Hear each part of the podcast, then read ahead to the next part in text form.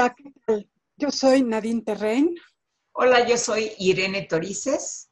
Hola, yo soy Mari Carmen Herrera y juntas somos las tres gracias. Y en esta ocasión, Nadine nos va a presentar un tema que ya desde el título va a ser interesante y posiblemente polémico. es posiblemente. El significado de mujer y de hombre con las redes semánticas. Exploremos esta, esta parte. Gracias, Nadine. Pues hace varios añitos descubrí esta herramienta de investigación que son las redes semánticas y estoy enamorada de esta, herramienta. Es una herramienta de investigación eh, cualitativa eh, que justamente no, no, se relaciona tanto con números, aunque sí hay muchos números que revisar. Sobre todo a la hora de vaciar los datos, es una pesadilla, pero eh, permite entender eh, la forma en que definimos ciertos conceptos, sobre todo los conceptos que son complejos.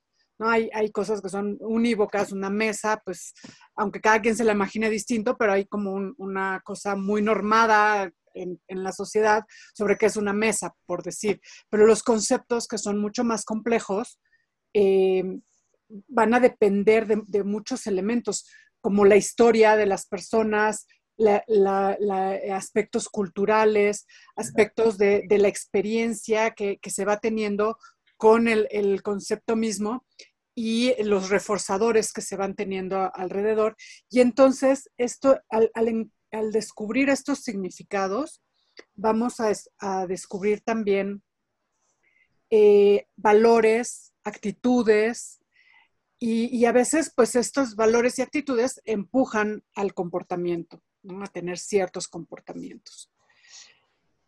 Y eh, pues con este, estos asuntos del género y demás, pues se me hacía bien interesante saber cómo definen las personas estos conceptos de hombre y mujer, que eh, pareciera muy sencillo, ¿no? Este hombre es el que tiene un pene, mujer la que tiene una vagina, y se va complejizando, ¿no? Porque entonces, ¿qué pasa con las personas transexuales? ¿Y qué pasa? Bueno, se, hace una ensalada muy grande y ya no es tan sencillo eh, que, pues, por tener una, una vagina ya eres mujer.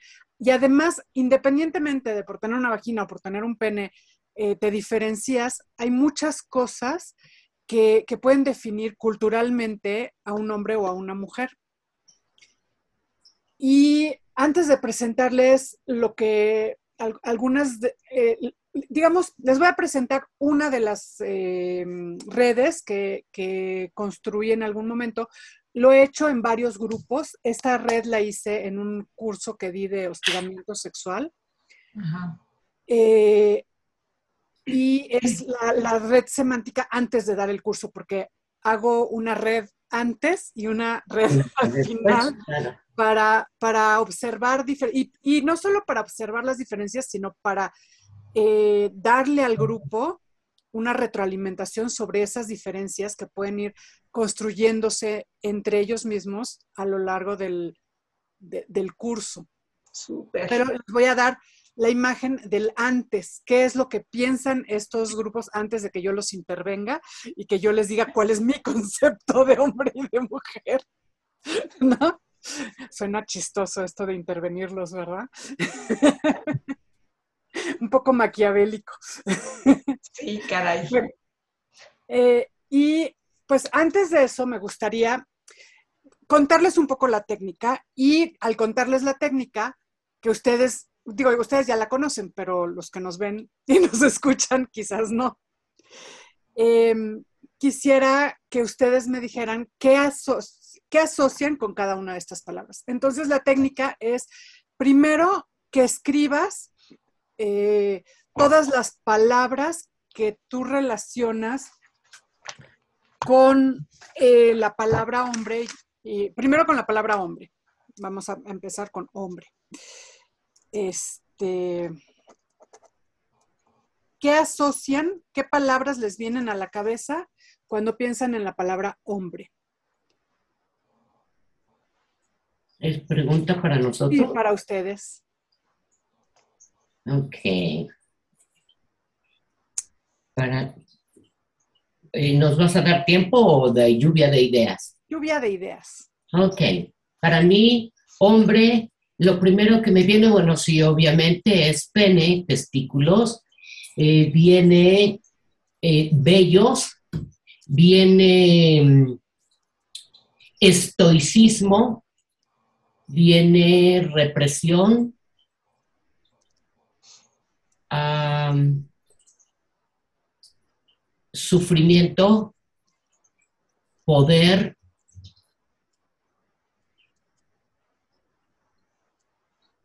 obligación,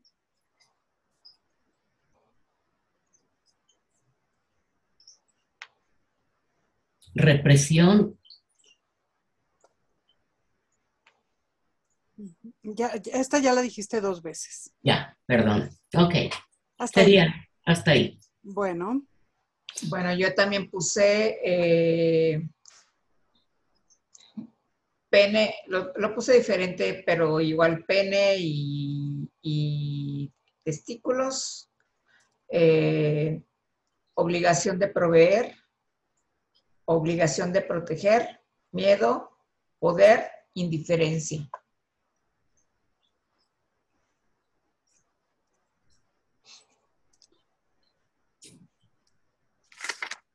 Bueno, en la técnica, eso sí no les voy a pedir aquí porque pues no tendría, es después de, de hacer esta lluvia de ideas, de que cada quien escriba pues las palabras con las que asocia, pueden ser hasta 10 palabras eh, que podríamos asociar. Aquí eh, las dos pusieron menos de 10, no es, eso no es relevante eh, por, de forma individual. A nivel grupal sí es relevante porque habla de qué tan, eh, de, de con cuántas palabras se puede relacionar, diferentes, se puede relacionar un concepto. Y entre más palabras haya, significa que el, que el concepto está como, como más diluido en palabras, o sea, es más complejo, digamos. Hay muchas más asociaciones de palabras. Entre más reducido eh, la cantidad de, de palabras esté, es que todos pensamos lo mismo. ¿Cómo decir mesa? Pues todos pensamos en lo mismo. ¿no? Ese es un concepto muy reducido, no es tan complejo y todos tenemos una definición semejante. Cuando hay Aunque muchas palabras, una mesa diferente a cada quien. ¿eh? Aunque imaginemos una mesa diferente, cada quien el concepto es el mismo. el concepto es el mismo, exactamente.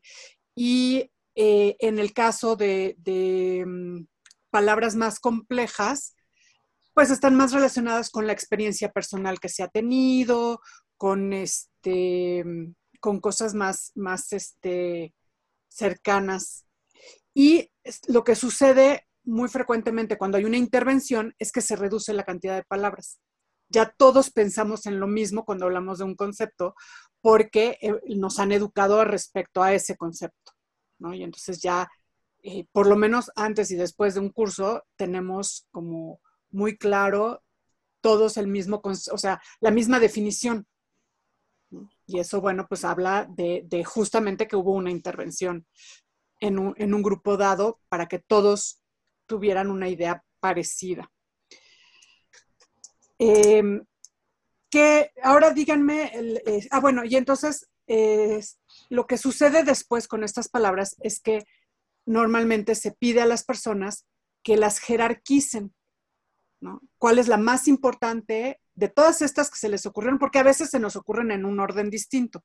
De todas estas que se les ocurrieron, ¿a, qué, a cuál le, le darían el primer lugar, luego el segundo lugar y así, hasta del 1 al 10 o hasta del 1 al, al que hayan este, descrito, escrito como palabras.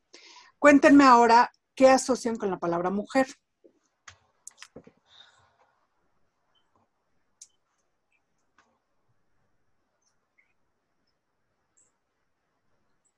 Yo asociaría vulva a tibieza, fortaleza,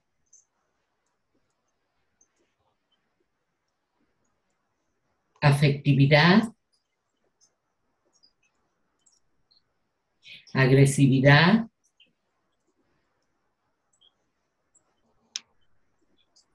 sensaciones,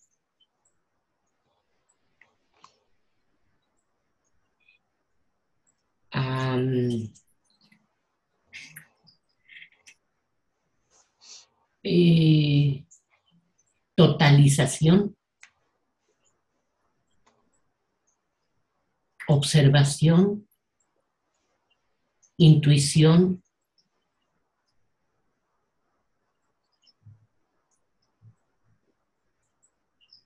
ternura. Hasta ahí. Ok, Son 10. ok. Bueno, yo también puse vulva, búsqueda, sensibilidad, fuerza, enojo, protección y curiosidad. A ver, sensibilidad, Fuerza, fuerza, enojo, enojo, protección, curiosidad. Son siete nada más. Ajá. Ok.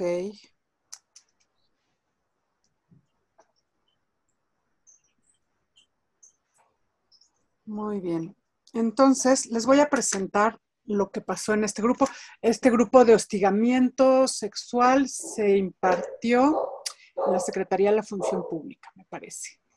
¿no? Con, eh, era este, por parte de la UNAM, me contrataron para dar el curso hace ya varios años, fue en otro gobierno, no en este. Cabe mencionar. Entonces, y, y, eh, o sea, como para identificar que estamos hablando de personas que están eh, trabajando en el gobierno, ¿no? Eh, de, diferentes niveles, por cierto, no, no había, este, era un grupo de la Secretaría de la Función Pública para hablar de hostigamiento sexual. Les voy a compartir la, imagen de, de esta red semántica.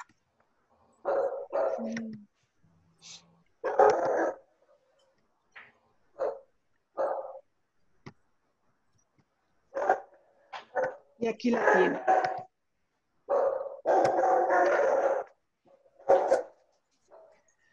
Ay, Dios, perdonen ustedes, los perritos.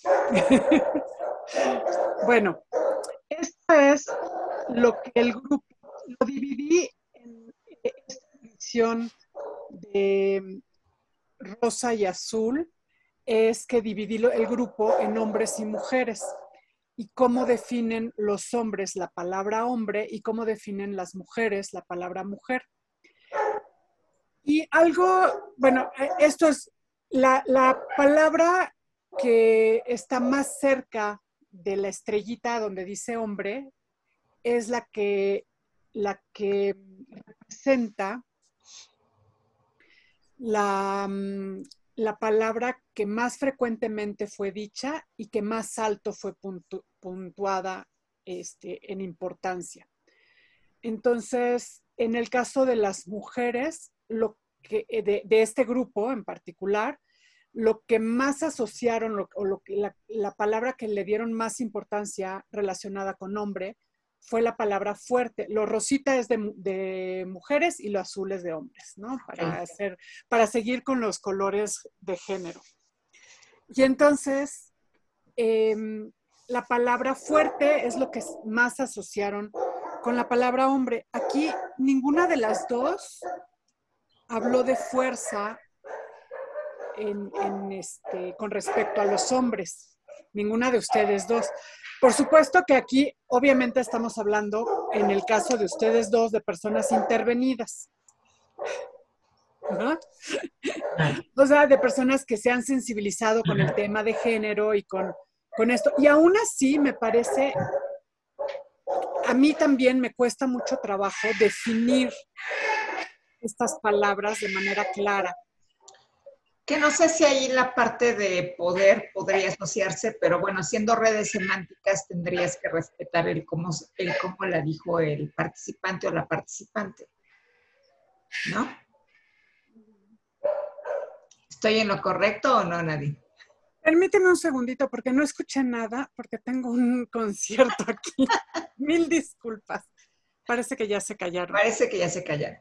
Decía que eh, de alguna manera la palabra poder, que sí mencionamos Mari Carmen y yo, podría asociarse con fuerza, pero tratándose de redes semánticas tiene que, tienes que respetar la palabra tal cual la puso la persona. Sí, y habría, habría que hacer una red semántica para entender qué significa poder. Claro. No, también. O qué significa fuerza, también. Permítanme un segundito voy a tener que, que hacer una intervención, hacer una intervención de redes semánticas con los otros habitantes de la casa de Nadine.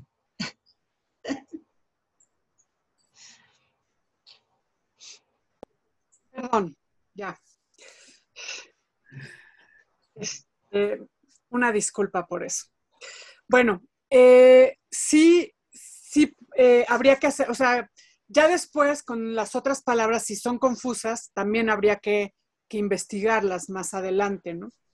Pero bueno, en, este caso, eh, para las mujeres, lo más cercano a la descripción de un hombre es la fuerza. Y para los hombres, lo más cercano es responsabilidad.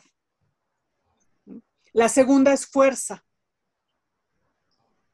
Y em, viene trabajador, protección, y vienen este, esta parte, de la experiencia personal que es eh, la, relación personal que se tiene con un padre o papá. Entonces, hombre es papá, es el que me enseña que es un hombre.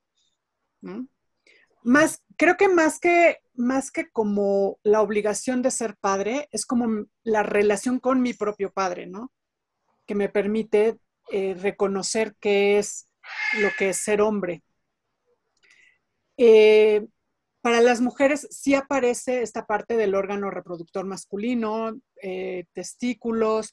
Aquí englobé todo lo que hablaba de genitales, ahí lo puse, en, un solo concepto y eso, al ponerlo todo junto, bueno, pues va subiendo de, nivel. Hice, cuando ven varias palabras es que donde decía fuerte o fuerza física lo puse en un solo concepto, aunque, como ustedes dicen, podría ser fuerza en, el sentido de poder y entonces ya es muy distinto de fuerza física a fuerza en general, ¿no? Como poder. Aunque también acá las mujeres pusieron poder, pero casi eh, no tan frecuentemente como la palabra fuerza. Está prácticamente en en las últimas palabras. Aquí lo, curioso, fíjate, que, veo es que la definición de los hombres no hay poder, no está la palabra poder, curiosamente. Eso me llama la atención. Aunque está líder, que podríamos por ahí también sí, vincularlo. Poder. Líder, sí. Podría, vincularse con la palabra poder. Em, que, la otra parte, de pronto, cuando uno habla de, estos privilegios, es que muchas veces quien los tiene ni siquiera los reconoce, ni siquiera se da cuenta que los tiene. Entonces, decir que los hombres tienen poder, no o sea, cuando, cuando eres una persona que eh, eres un oficinista que va a cumplir con su con su trabajo todos los días, que batalla para pagar sus cuentas, que está metido en el tráfico, pues no te sientes muy poderoso, ¿no? si eres hombre, digamos. Pues no. La verdad es que no. Entonces, es como, pues no me, o sea, dicen que los hombres tienen poder, pero no lo reconozco en mi experiencia personal o, o mi vida diaria, pues no lo pongo, ¿no? Y Luego vamos a ver algo muy interesante, lo que pasó con la definición de mujer. Aquí vamos. Esto es lo que eh, describieron las mujeres como eh, las, las definitorias o las palabras definitorias de la palabra mujer. Y en primer lugar aparece fuerte también en los, eh, los hombres piensan que las mujeres son fuertes. Y entonces ¿dónde queda esa fuerza? O sea, queda igual, los hombres son fuertes y las mujeres también.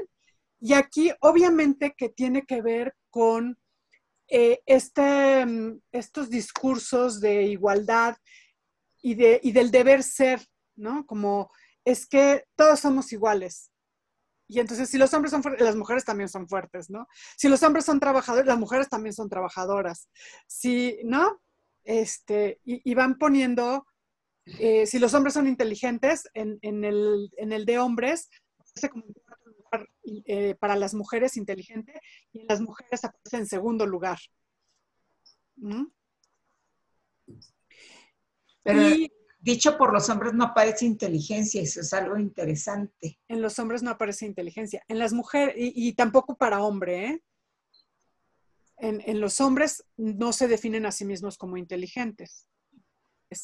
Ni las mujeres los definen como inteligentes tampoco. Sí, a ellos sí, en cuarto lugar. En cuarto lugar está. y esta parte de, de madre para los hombres está en tercer lugar y para las mujeres está como en... A la mitad. Sí, sí, sí. Sí. Y hay muchas más palabras para describir a la mujer, en el caso de las mujeres, más palabras definitorias. Claro. Ese, a ver, obviamente estas no son todas las palabras. La cantidad de palabras total en las mujeres fue de 99 palabras. Estas son las, las, más, las de puntaje más alto y se detiene, eh, se, corta la, lista cuando empiezan a repetirse. Bueno, me llama poderosamente la atención que los hombres definan a la mujer como persona. Sí, ¿verdad? sí, diría yo chispas. O sea que, este... Ya subimos de categoría. Y, que, las mujeres en este caso eh, definen a las mujeres en muchos, en muchas, con muchas palabras que tienen que ver con el, sentido histórico o el constructo histórico de ser mujer, bella, madre, protectora, tolerante, amorosa, sensible, femenina.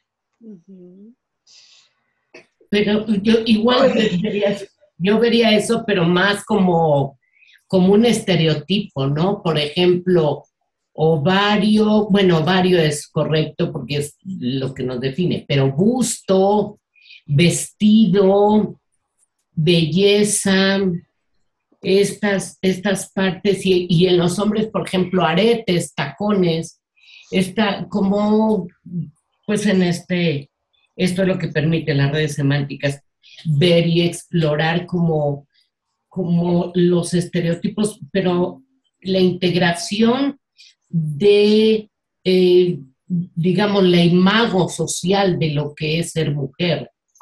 Es un constructo. Eh, que, ok, yo lo llamo generalmente sistema de creencias, porque además tiene que ver mucho con lo que dijo Nadine al inicio, ¿no? Con toda la historia, con toda el contexto, la cultura, la época, etcétera. Tiene que ver como, como con diferentes, pero actualmente es como, como este sistema de creencias que viene desde, desde la parte ancestral algunos aspectos y otros como muy tamizado por el estereotipo, ¿no? Y en estas definiciones hay dos cosas que me han resaltado a lo largo de las veces que lo he aplicado, porque pues como lo hago de esta manera de voy a dar un taller de algo de género y ahí va mi red semántica. Porque ayuda a, reflexionar acerca de cómo nos definimos, ¿no? y por muchas otras razones. Y, y, y sí es un trabajal hacerlo y sí le lloro un poco porque me cuesta trabajo este, procesarlo, pero termino por hacerlo.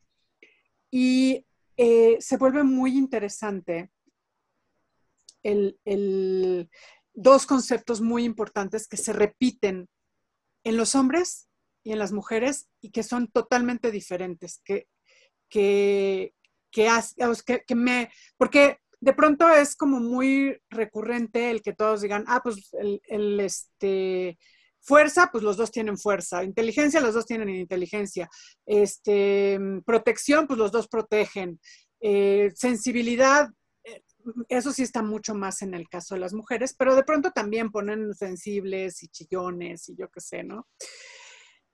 Lo que sí hace una gran diferencia eh, que he notado en diferentes grupos es el concepto de responsabilidad para los hombres y sobre todo dicho por ellos mismos, que en este caso aparece como en primer lugar, es una chinga ser hombre, digamos. Sí, claro. Es eh, el, ser hombre significa ser el responsable. Tienes poder y por lo tanto eres responsable, ¿no? Eh, eres responsable de tu familia, eres responsable de tus hijos, o sea, no solo de tu vida, sino te vuelves responsable de, lo que pase a tu alrededor, ¿no? Que a veces su vida es de donde, de quien menos son responsables, ¿no? Sí. Sí, eso, eso es lo que yo quise decir con la palabra estoicismo hay una construcción de, tener una fuerza de como tener que resolver eh, muchas situaciones, aunque hay sus, diferencias, ¿no? Pero, pero mucho en la mayoría de los hombres existe esta parte del estoicismo. Y es como esta parte de obligación de cumplir con, el... con la norma, con el papel que les, que les es asignado, no poder tener miedo, no poder demostrar que, que están mal, no poder demostrar que no pueden resolver una situación, tienen que poder con todo. Y en el caso de las mujeres, lo que es muy recurrente es el tema de la belleza. Las mujeres tienen que ser bellas.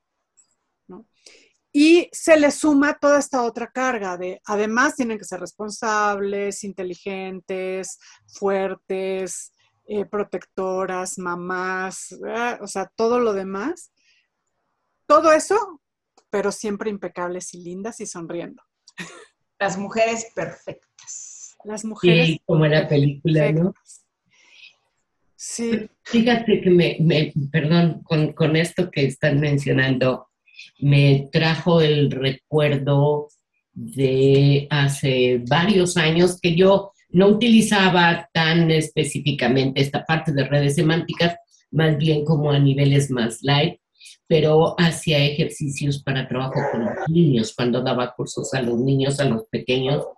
Estoy hablando de cursos de 8 a 10 años, precisamente como para explorar las redes semánticas y recuerdo a dos niños, uno hijo de una psicóloga, y les dije, ok, vamos a ver eh, cómo definen o no, qué actividades tienen mm, tendiente al rol. Eh, los hombres, y el niño salió muy espontáneo, trabajan para mantener a las viejas. Y en otro, en el mismo curso, en otro caso, en otro grupo, eh, el chico que curiosamente era el único entre varias mujeres, dijo y, y puso, beben, beben. Entonces, esto te habla de cómo ya a los ocho años está ya integrado toda esta parte, ¿no? Ya está integrado. Obviamente dentro del curso, bueno, pues eh, igualmente se les intervenía y se trabajaba en esta parte, pero este, pero fue algo que para mí fue un gran impacto. Aunque también pueden surgir otras cosas. En alguno de los talleres que dimos nosotros eh, en Iztapalapa por un asunto de una solicitud de la Comisión de Derechos Humanos en relación a los abusos sexuales en las escuelas. Eh, recuerdo que uno de los niños a la hora de cerrar, eh, que estábamos, bueno, ¿y cómo te vas? Y me dice, pues yo me voy enojado, o nos dice. Y le digo, y enojado porque dice, pues es que ayer no pude venir porque tenía yo mi examen para entrar a la secundaria, entonces ya no vi lo de cómo se colocan las toallas sanitarias. ¿Y qué tal si a mí me toca tener puras niñas y ser quien les tenga que enseñar cómo ponerse la toalla sanitaria? Y yo dije, ay, ya con eso me voy. Y ya la hice, claro. Pero también habla de esta parte de responsabilidad, ¿no? De yo, como papá, si mi esposa no está, pero también habla de su propia historia, evidentemente, ¿no? pues le voy a tener que enseñar a mis hijas mujeres cómo colocarse la toalla sanitaria y cómo le voy a hacer si no sé, ¿no? Y un poco em, me vino también, también eh, esta imagen en las películas en donde pues ya me bajó papá y ahora qué hacemos, ¿no? Que se paran en la farmacia a comprar todas las que hay en el anaquel y todos los tampones y no saben ni qué hacer. Entonces, sí, evidentemente es una herramienta que permite eh, contactar con muchas cosas, como tú dijiste, reflexionar, Nadine, y pues darte cuenta también cuando trabajas con gente joven, cómo están construyendo esta identidad de ser hombre y la identidad de ser mujer. ¿Y, qué, qué, implicaciones va a tener para sí mismos y para su proyección en la sociedad, ¿no? Claro. Si esperamos como sociedad que las mujeres seamos bellas y lo esperamos, no solo lo esperamos, lo, lo, lo, tratamos de cumplir. ¿no? O sea, hacemos nuestro mayor esfuerzo por cumplirlo. A ver, y a veces, porque y a veces a costa de lo que sea, porque hay quienes se operan y se vuelven a operar y se vuelven a operar para entrar dentro de este concepto y no lo sé, la vivencia interna que tengan. Eso, eso resulta interesante. Dices que no, Irene, pero estoy segura que hay una parte de ti que sí le importa verse bien. Cuando me disfrazo para ir a algún programa, pues sí, no me queda de otra, ¿no? Pero que me vaya la vida en verme bien, o sea, neta, es que no tanto. O casi nada, más bien. esa, es la parte de cómo me van a ver, entonces sí me arreglo. ¿no? Y sí nos gusta. Eh, y, bueno, cabe mencionar que además el concepto de belleza es distinto para cada quien, ¿no? Y hay para quienes es mucho más exigente, eh, eh, está asociado con delgadez, está asociado con, con una forma particular de cuerpo y entonces por eso se ponen, se quitan, se hacen. También está asociado con exclusión, y te lo digo como, como persona de la tercera edad, pero obviamente yo creo que la vivencia es, es, es lo más importante. Esto sería no como para que me vean. Cuando yo me veo en el espejo y digo, va, Mari Carmen, vas bien. O sea, y aceptar esta, esta edad y aceptar esta eh, transformación del cuerpo, que también es bien importante. Yo creo que la belleza implica muchísimas cosas, pero no entrar en el estereotipo no me haría yo, no me metería una navaja como para, para ni botox siquiera, ¿no? O sea, no, no, no, creo que no. No, así como por ejemplo se vaya transformando está bien. Y entonces nos implica a las mujeres también aceptar que no cumplimos o que no siempre cumplimos con el estereotipo de belleza que nos imponen o que nos imponemos nosotras mismas. Y para los hombres, esta parte muy pesada de, cargar con esta responsabilidad de mantener a las viejas, ¿no? O sea, y si les tocan varias, pobres, ¿no? A la mamá, a la hija, a la hermana, a la esposa, al... ¡Uta! Y a las que tengan afuera de la casa familiar.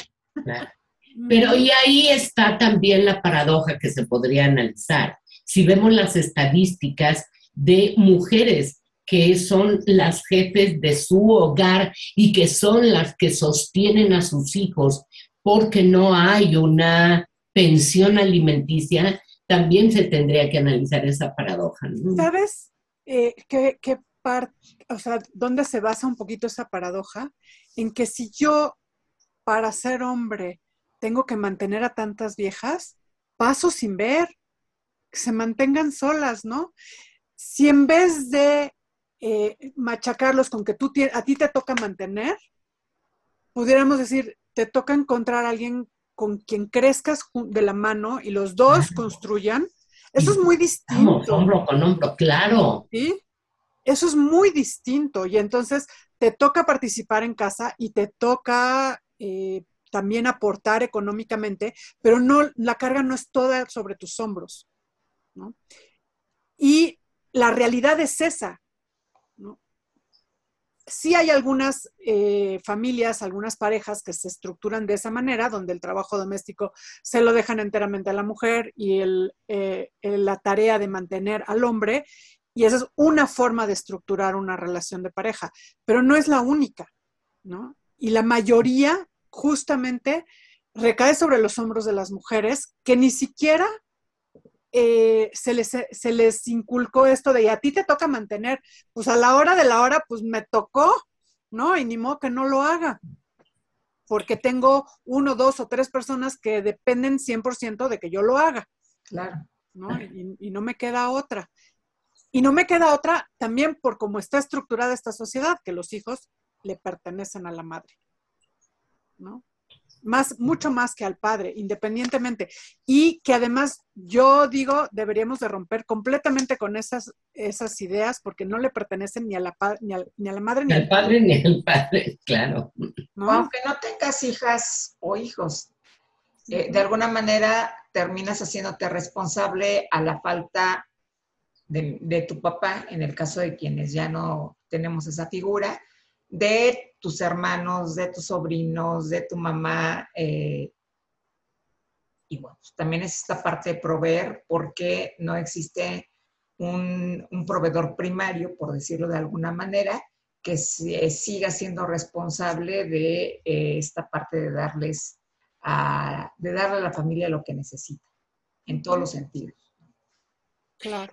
Y en esto que mencionabas de la estructura de, pareja o familiar, Nadine, eh, en donde los roles son como, como estereotipados, como los conservadores, en donde el hombre mantiene y la mujer este, está en el hogar.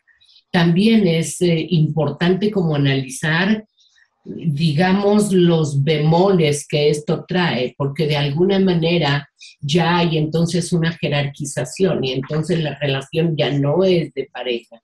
Entonces es como un tanto complejo, ¿no? Sabes, eh, yo creo que eh, a priori no juzgo.